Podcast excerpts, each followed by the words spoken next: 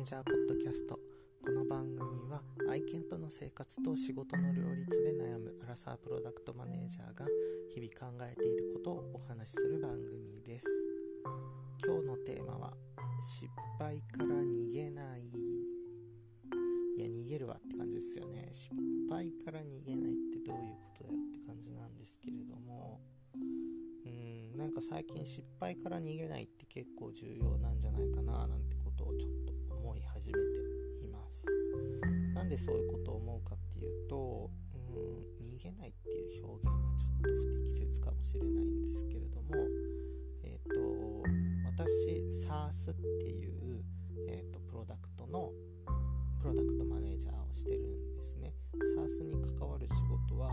今どんくらいだろう？もう結構な年数やってますと。そうでもないかな。そんな年数はやってないか。うん。まあずっと SARS っていうプロダクトの仕事をしてますと。で SARS いわゆるソフトウェアですね。えっとウェブサービスソフトウェアみたいなものの企画ビジネスってうんあまり成功しないんですよ。えっと、どういうことかっていうと、まあ、世の中ベンチャーいっぱいいますよね。なんかもう毎日のようにポコポコポコポコろんな人がこんなアイデアで世の中良くなるんじゃないか。このアイデアで一発ヒットさせて大儲けしてやろうって考えてみんないろんな人がいろんなプロダクト作って Twitter で発表してワイワイキャッキャしますよね。そういうの大体潰れちゃうんですよ。まなかなかうまくいかない。うん。あんまりうまくいかないんですよ難しいんです。新規事業新規ビジネスって。で、まあ、だからこそなんですけれどもあの失敗を失敗として終えるのではなくて、まあ、それを次に生かすための糧として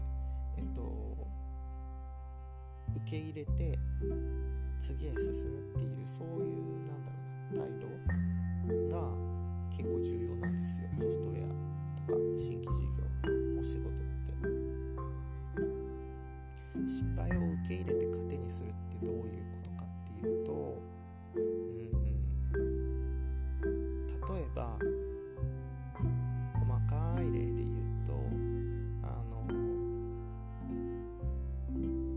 UI 上ソフトウェアの、えー、お客様が触る画面上の例えばボタンの位置を変えてみるとか新しいボタンを設置してみるっていうこう細かい回収一個一個ってあれボタンの位置変えてみたけど全然使われないなとか位置変えたら逆にクリックされなくなってユーザーからもクレーム発生してるしやばいなみたいな。なんかそういうこと起きるじゃないですか絶対。自分たちはいいこれがいいだろうって思って。作っても、まあ、ユーザーからの反応が芳しくないってことは往々にしてあるんですね。でその時に、まあ、ダメだった残念で終えるのではなくてなんでダメだったんだろうっていうのをあの一回ね噛み砕いて自分たちなりに整理をしてチームの知見として残しておく。そうすることで他のページの例えばボタンの回収とかあるいはこうユーザーのアクションを促したい時にあ前あそこでボタンの回収こういう理由で失敗したから今回はここを気をつけようみたいな思考がチームメンバーの中から自然と生まれますよね。必然的に次の回収は成功確率が高くなっているはずです。ソフトウェアの開発はもう本当にうまくいかないことの方が多いのでうまくいかなかったものをからいかにこう教訓を得て次の成功に結びつけるかっていうスタンスがすごい大事なんですよね。そういう意味で失敗を受け入れることが大事なんじゃないかなって最近は思っています失敗を受け入れる。違う表現で言うと仮説を持って、えー、仕事に取り組むっていう感じですかね。ボタンの例で言うとこのボタンの位置の変更によってこの指標ユーザーのアクションが何パーセント変わるだろうっていう仮説を持って、えー、エンジニアさんにボタンの回収を実装してもらう。実装後に事前の仮説通りの結果が得られたのか。得られなかったとしても例えば数パーセントの誤差程度の違いだったのか。そもそも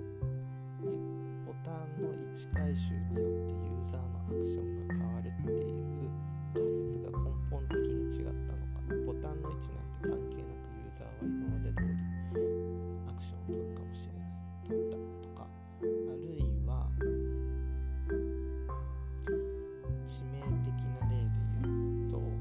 そのボタン回収によってその段階でのアクションが変わるとかではなくクレームが大爆発ユーザーの不満が大爆発して、えー、解約率が一気に跳ね上がったとかまあそういう結果がいくつか考えられますよね。仮説としてはユーザーのアクションが数パーセント変わるっていう仮説を持っていたけれども結果としてはまあその仮説通りの時もあるしパーセント数パーセントの誤差の時もある。そういうアクションとかの話ではなくて解約率だのなんだのっていう全然違うもっと重要な指標が、えー、激変してしまう。いろんな結果があるはずなんですね。その辺りをどういう仮説を持ってどうなったって。一個一個整理して蓄積していく。これが、えーと、チームをチームでの、えー、プロダクト開発の成功確率をより上げていくはずです。なので、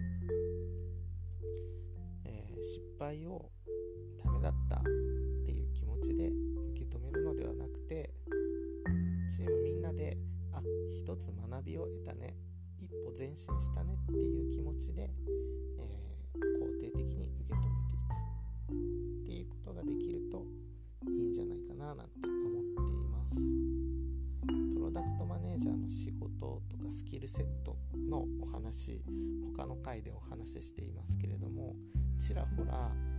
えー、コミュニケーション能力とかうん泥臭いチームマネジメントとかなんかそういう話私結そういうスキルがプロダクトマネージャーに必要なのかっていうと今お話しした失敗を肯定的に受け止めるっていうところに必要だからですね。完璧主義なこうなんだろうな実績バリバリ出しますみたいな。失敗は許しませんみたいなタイプの人とかまあいてもいいとは思うんですけどそういう人がねこうなんだろうな失敗したらこうチームを非難してしまうみたいな、あの、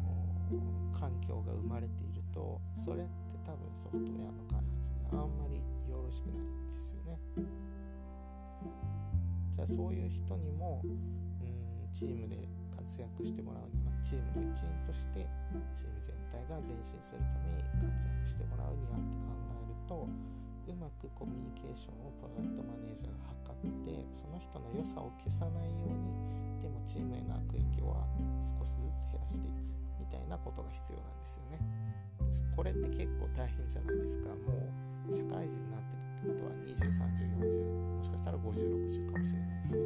そんな年齢の人の考え方変えるとかも不可能ですよね不可能なんだけどやるしかないので地道に泥臭くコミュニケーションを図ってうまくチームを育て